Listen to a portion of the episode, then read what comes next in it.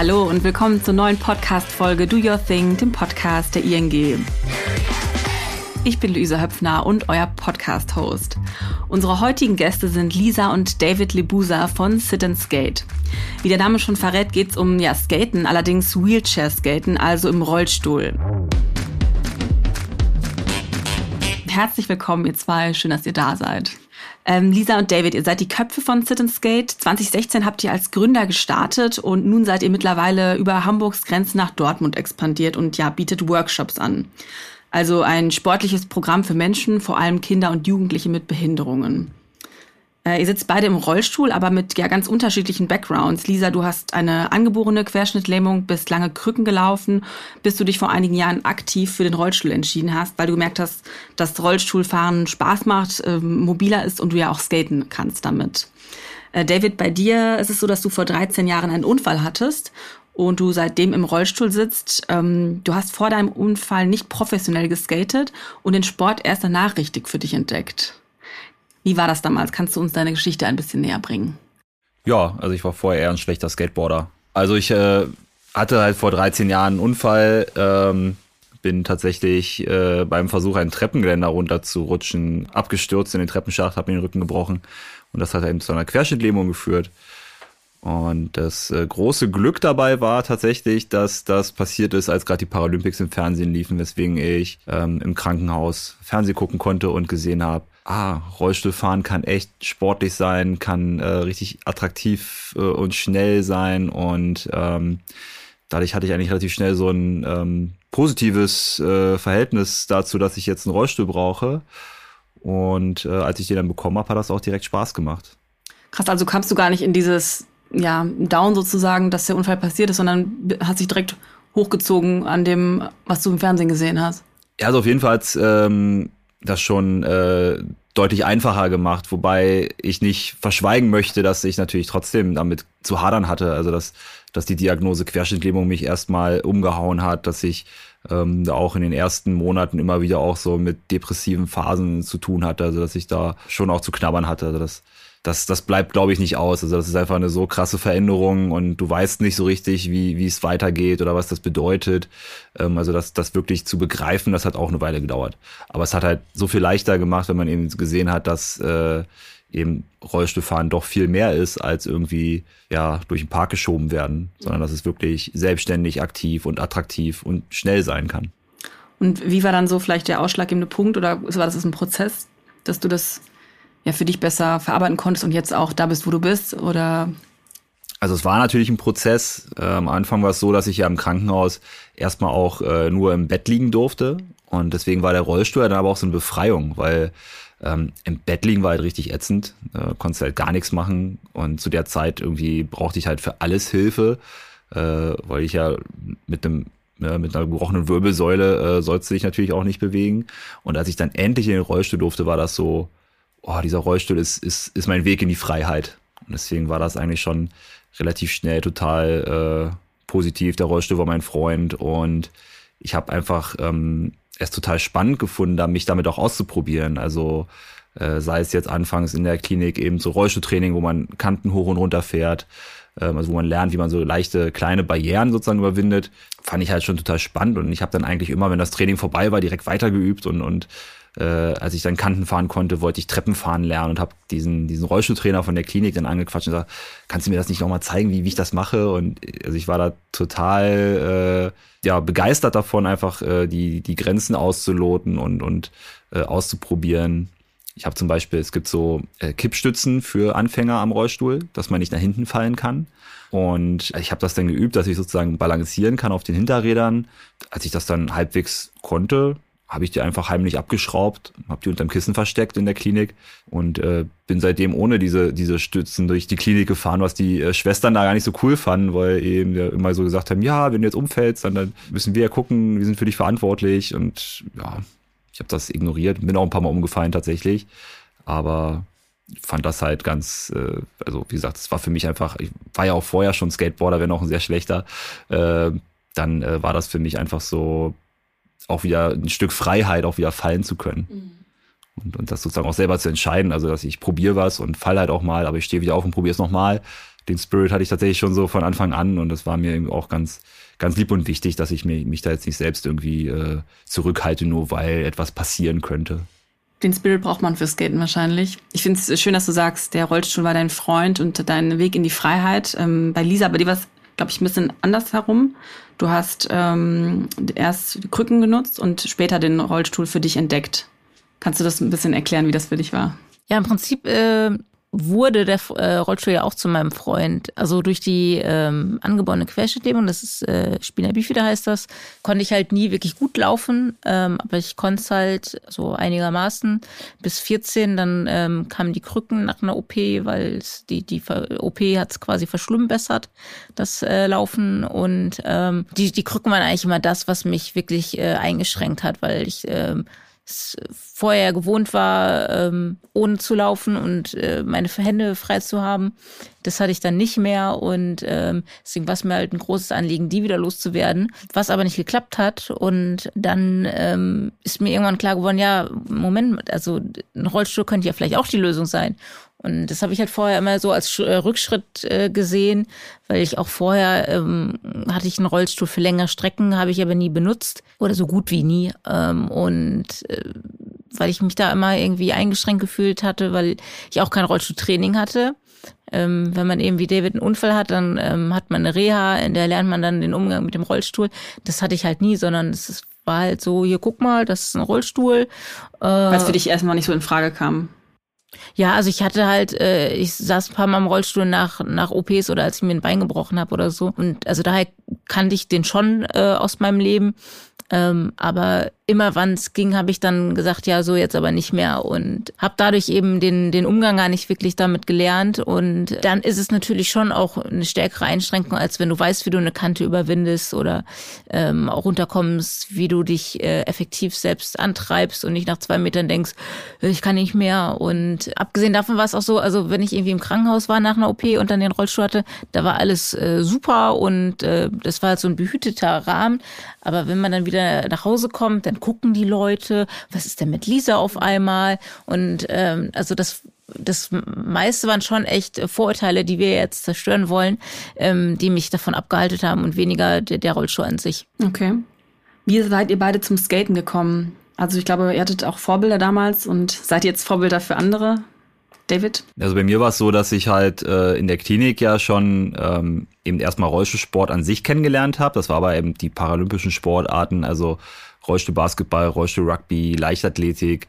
Also das fand ich erstmal schon spannend und ich habe auch in der Klinik angefangen, Basketball zu spielen. Tatsächlich war es ein äh, Kumpel von mir, der dann äh, mir ein Video gezeigt hat von Aaron Fotheringham, der eben so der Rollstuhlskater ist.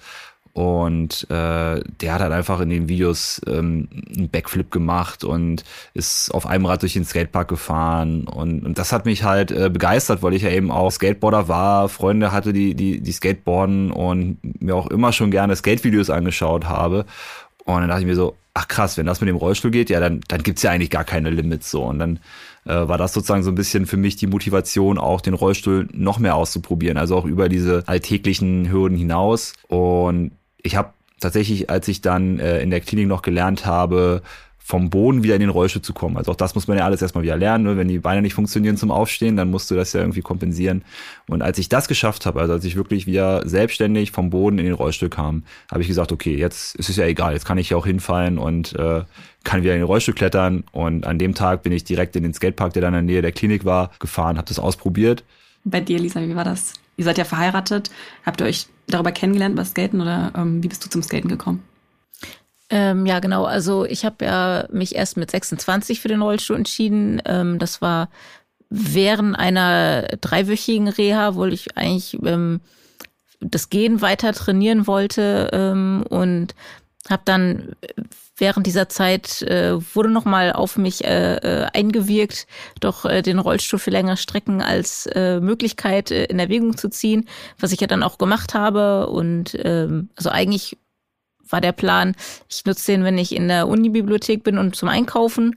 Äh, mittlerweile nutze ich ihn nur noch und äh, weil ich einfach gemerkt habe, dass es äh, wie viel Freiheit einem das gibt. Also selbst in der Wohnung irgendwie äh, einen Teller Suppe irgendwie äh, aus der, von der Küche äh, ins Wohnzimmer zu, zu bringen, ohne äh, dass alles auf dem Boden landet.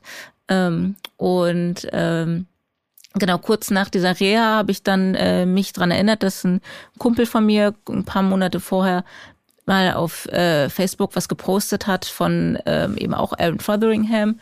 Also der Kumpel ist einfach Skateboarder und äh, das, das habe ich mir damals äh, angeguckt und dachte, ja cool und habe es dann dabei belassen und äh, dachte mir, also cool, weil der Typ, also Aaron Fotheringham eben auch Spiele wieder hat ich habe das aber noch gar nicht so auf mich bezogen, so von wegen, äh, das könnte ja auch ich sein. Und erst als ich dann wirklich gesagt habe, ja, vielleicht nutze ich den Rollstuhl doch im Alltag, habe ich mich daran wieder erinnert und ein bisschen äh, recherchiert und äh, dann gesehen, dass es ein paar Wochen später einen Workshop gibt und den hat äh, David geleitet. Und so haben wir uns kennengelernt. Ähm, Sit and Skate, euer Business, eure Workshops, was macht ihr da genau? Was ist eure Mission?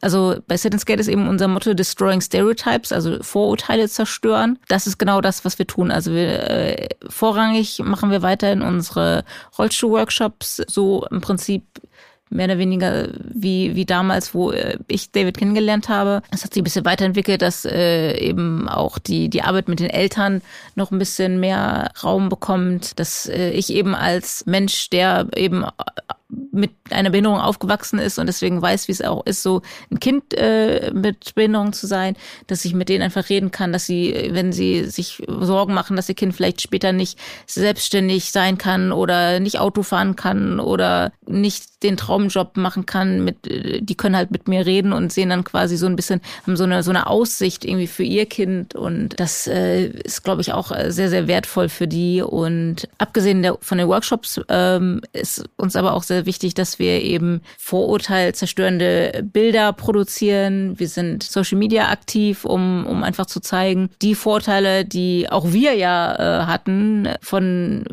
Rollstuhlnutzung, äh, dass sie einfach totaler Blödsinn sind. Und ihr spracht gerade davon, ähm, dass ihr selber auch irgendwie Vorurteile hattet, was Rollstuhl und Rollstuhlfahren angeht. Was sind so ähm, die Vorurteile, mit den Menschen, die ihr trainiert, zu kämpfen haben?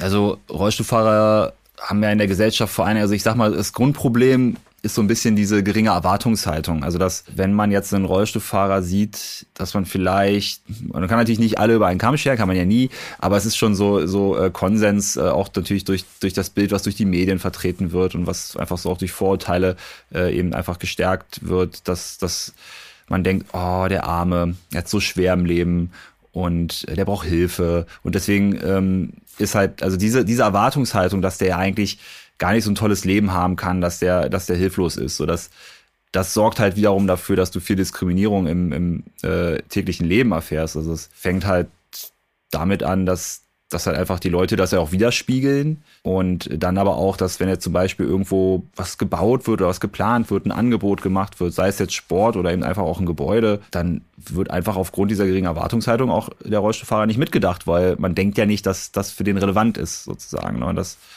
ähm, deswegen glauben wir, dass, dass wir halt einfach, wenn wir zeigen, dass sozusagen sehr abgefahrene, also das Rollstuhlfahrer sehr abgefahrene Sachen machen, dass man das dadurch aufbricht. Und natürlich heißt das nicht, dass jeder Rollstuhlfahrer jetzt Treppen fahren kann oder äh, skaten kann.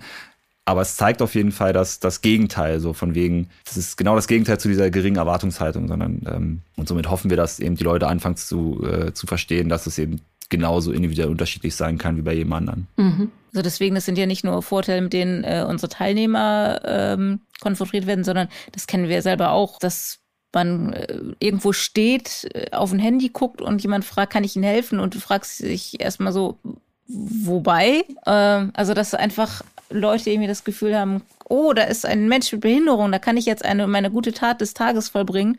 Und ähm, das aber auch oft eher aus egoistischen Motiven, was denen aber gar nicht bewusst ist. Und wenn du denen dann das widerspiegelst, indem du sagst, nee, wieso, ich komme noch klar, dass sie dann auch oft irgendwie äh, äh, sich angegriffen fühlen. Und äh, ich glaube, da braucht es so ein generelles ähm, Umdenken in, in der Gesellschaft. Normalität da reinzubringen. Genau, also man merkt ja auch, wie, wie unbeholfen die Leute sind. Also gerade eben im Hotel beim Frühstück, äh, wollen Sie diesen Tisch oder lieber den? Ah nee, wir machen das lieber so und äh, kann ich Ihnen das noch und äh, dies und äh, sollen wir das so? Und du denkst dir nur so, ganz ruhig, entspannt euch.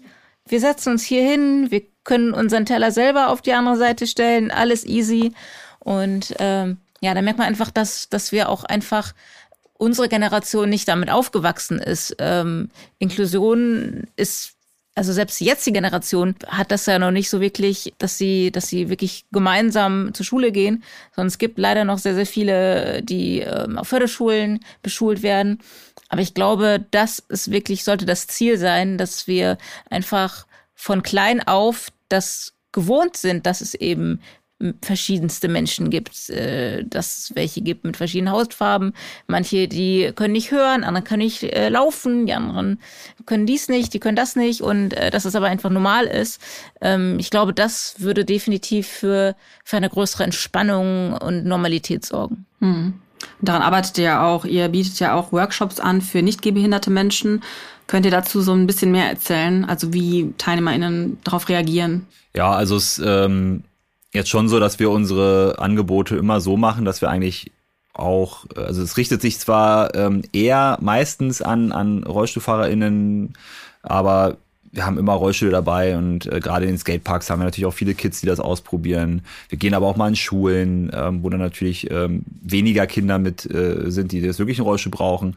Und die sollen dann eben mal einfach so, ein, so einen Rollstuhl ausprobieren und ähm, einfach auch mal erfahren, dass eben ein Rollstuhl auch echt Spaß machen kann. Weil ich glaube, das ist auch schon für die äh, für die Annahme oder für das Verständnis auch zum Beispiel bei Kindern, dass man eben sagt, ey, das Kind im Rollstuhl ähm, das, das kann ja auch mit uns spielen, weil, ne, also das, das ist auch so ein, so ein Ding, das gerade, das merken wir an den Schulen ganz häufig, dass relativ früh diese Vorurteile schon so in den, in den Köpfen auch der Kinder drin sind, dass das eben auch schon diese, dieses äh, Zusammenspielen hemmt, weil man sich eben gar nicht, also die Kinder können sich dann oft gar nicht vorstellen, ja, wie soll denn das Kind im Rollstuhl mit uns spielen, dass wir diese, diese Erwartungshaltung schon echt früh auch äh, dann da drin. Und ähm, wenn die dann einfach so mitbekommen, ey, der Rollstuhl kann richtig Spaß machen. Guck mal, wir können ja auch die, die gleichen Spiele spielen. Also ähm, gerade bei Jüngeren machen wir dann so, dass wir so Spiele spielen, die sie auch kennen, ne, die sie auch vielleicht im Sportunterricht oder auf dem Schulhof spielen und das dann einfach mit Rollstuhlen. Dann sind die auch erstmal so, ja, wie soll das denn gehen? Und dann zeigt man denen das und dann merken die, ah, cool, geht. Und ne, das ähm, am Ende des Tages wollen die ganz oft dann äh, eigentlich auch die Rollstühle direkt behalten. ist äh, eher so schwer, die ja wieder rauszubekommen. Und dann ist immer, ah, ich weiß das, was ich mir zu Weihnachten wünsche, ein Rollstuhl.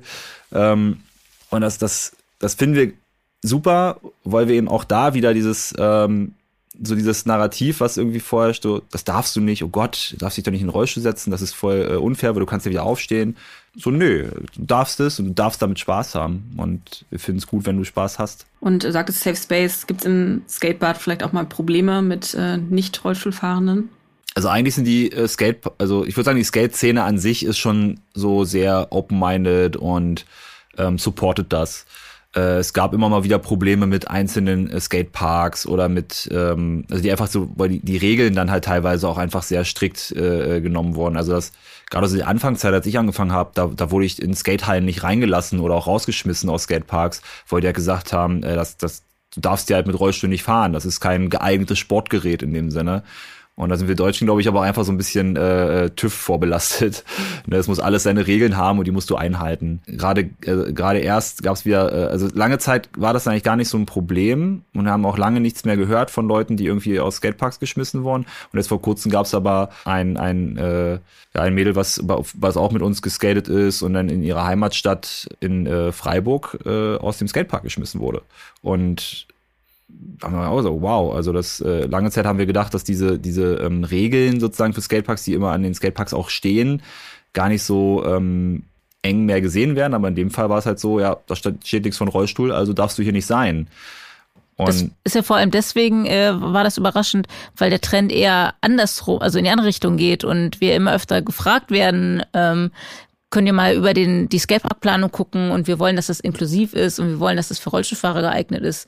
Und ähm, deswegen dachten wir eigentlich äh, so, das ist schon überall angekommen, aber offenbar in Freiburg nicht. Lisa, du bist ja der kreative Kopf bei euch, betreust den Content oder bist Content Creator, machst die Videos. Ähm, ich habe gesehen, dass ihr ja auch coole Skate-Videos postet. Wo findet man euch noch so auf Social Media? Genau, also äh, ich mache vor allem die YouTube-Videos, das heißt auf YouTube sind wir als Sit and Skate und ähm, David kümmert sich um Instagram und Facebook und Theoretisch sind wir auch auf Twitter, aber eigentlich äh, nicht wirklich. Ja, also eher noch sind wir jetzt neuerdings auch auf TikTok. Äh, Ach so, stimmt, genau. das ist vor allen Dingen für die Jünger, also gerade wenn wir so an Schulen oder so sind, dann ist immer schon, oh, ihr seid auf TikTok, voll cool. Und ich so, naja, aber ich habe es noch nicht so ganz verstanden. Also ich glaube, wir machen es noch nicht so richtig gut. Aber wir sind da auf jeden Fall zu finden und man kann mit uns auch natürlich auf all den Plattformen auch kommunizieren. Ähm, wie finanziert ihr Citizens Gate? Also könnt ihr davon leben? Also ja, das war so ein Prozess. Angefangen haben die ganzen Skate-Workshops äh, erst ehrenamtlich mit dem Sport, Roche Sportverband dann, dann wurde die Nachfrage so groß, dass, dass ich gesagt habe, boah, allein ehrenamtlich schaffe ich das nicht mehr mit so Montag bis Freitag 40 Stunden Woche und dann am Wochenende zwei Workshops geben. Ähm, ich habe dann auch, dann auch studiert in der Zeit. Und dann, äh, ja, dann habe ich mich zuerst freiberuflich äh, einfach so als, als Trainer sozusagen ähm, selbstständig gemacht und habe angefangen auch so äh, ja auch quasi Workshops gegen Rechnungen sozusagen zu machen. Irgendwann haben wir dann, also als Lisa dann auch mit dem Studium fertig war, hat sie sich auch freiberuflich ähm, ja, gemacht und haben aber festgestellt, ist ja doof, weil jetzt stellt entweder David oder Lisa die Rechnung und wir machen das aber ja zusammen. Das war eigentlich so ein bisschen der... Die Geburtsstunde von Sit and Skate. Genau. Und das war dann 2016 und seitdem machen wir eigentlich alle, alle Projekte zusammen. Und dann ähm, haben wir aber festgestellt, für uns ist das ja gar kein, also wir haben da jetzt gar keinen großen wirtschaftlichen Gedanken. Ja, okay, wir, ist ja schön, wenn wir unsere Miete bezahlen können, was zu essen kaufen können. Aber eigentlich wollen wir das äh, ja aus ideologischen ähm, Gründen machen oder aus ideellen. Und deswegen war der Schritt in die Gemeinnützigkeit jetzt eben äh, vor einem Jahr genau, vor, vor einem Jahr tatsächlich erst, aber eben auch ganz wichtiger und, und auch richtiger äh, Step für uns. So dass wir jetzt eben an einem Sozialunternehmen mit angedockt sind, die uns da unterstützen und äh, über die wir jetzt eben auch die Gemeinnützigkeit haben und unsere Projekte eben über Förderungen und Spenden finanzieren können und so auch hoffen, dass wir das eben auch ja nachhaltig vor allen Dingen gestalten können. Also dass wir nicht mehr so von Auftrag zu Auftrag irgendwie mhm. äh, ums Überleben kämpfen müssen, sondern dass wir einfach sagen können, hey, wir haben jetzt diese Angebote und äh, die lassen wir jetzt für ein, zwei, drei Jahre irgendwie fördern. Ja, suchen da natürlich auch immer noch Unterstützung. Ähm, Auf der Website kann man direkt spenden. Ne? Genau, also, genau. genau. Man kann gerne spenden, da freuen wir uns natürlich sehr drüber. Äh, wir kümmern uns natürlich auf www.sitandskate.de. Ich hoffe, ihr könnt viele Menschen da draußen motivieren, mitzumachen und äh, ja auch Awareness zu schaffen. Äh, danke, dass ihr bei uns wart und ich wünsche euch das Allerbeste und vor allem für Sit and Skate. Ja, vielen, vielen Dank. Dank.